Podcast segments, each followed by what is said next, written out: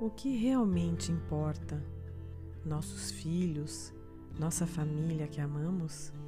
O mais importante é amar a Deus acima de qualquer coisa, amar ao próximo como a si mesmo. Todo o resto pode esperar. Não é o que você faz, mas o quanto de amor você dedica-se ao que faz. São os relacionamentos que constituem a vida. Quando morremos, não são os diplomas que queremos ver no nosso leito de morte, mas sim aquelas pessoas a quem nos dedicamos